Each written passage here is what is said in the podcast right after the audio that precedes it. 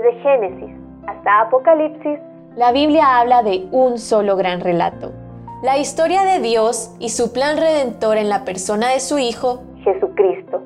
Te invitamos a escuchar este extracto de la Biblia devocional centrada en Cristo, presentada por Lifeway Mujeres y Biblias Holman.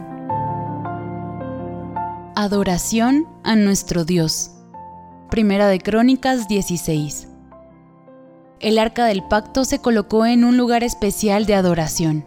Este proceso se realizó con solemnidad. Se cumplieron todos los detalles que Dios había instituido y los israelitas retomaron la adoración al Señor.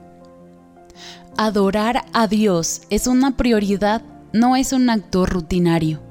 Ese es el trascendente propósito para el que fuimos creadas, lo cual no tiene nada de ordinario. Sin importar el tiempo transcurrido, la adoración a Dios debe realizarse como Él lo establece. ¿Adorar a Dios es una prioridad para ti? ¿Detienes todo lo demás en tu vida para adorarlo? Dios no cambia, sigue siendo el único y maravilloso Dios que es digno de toda nuestra alabanza. Nosotras cambiamos y nos alejamos, Él no. Su fidelidad nos rodea cada día a pesar de nosotras mismas. Es un privilegio conocer y alabar a nuestro Dios. Los israelitas celebraron y alabaron a Dios. El rey David cantó un salmo para rememorar la fidelidad de Dios con su pueblo. Dios siempre cumple sus palabras, siempre se hace su voluntad, por eso podemos confiar en Él. Los otros pueblos no conocían al Señor y no disfrutaban del gozo de pertenecerle y estar en su presencia. Su salvación es evidencia de su fidelidad. Al adorarlo, debemos recordar siempre que Cristo nos salvó para la alabanza de su nombre. Nuestra adoración debe ser un fruto natural cuando reconocemos cómo Dios nos liberó de la muerte y nos hizo parte de su pueblo para heredar la vida eterna con Él. Ese pacto de salvación que Dios cumplió y que los israelitas celebraron apuntaba al sacrificio de Cristo, quien vendría a ofrecerse por nosotras en la cruz.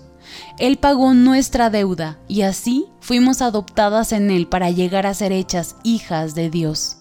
La adoración debe ser un estilo de vida, no algo circunstancial. El rey David invita a todas las familias de los pueblos y la creación a alabar a Dios porque Él es digno. Nuestras vidas deben expresar nuestra gratitud hacia Él cada día. Cuando oras, ¿solo pides para tus necesidades y te olvidas de adorarlo, de contemplarlo? ¿Refleja tu vida al Dios que adoras? Somos bendecidas de forma constante. Todo lo que tenemos nos ha sido otorgado por Dios.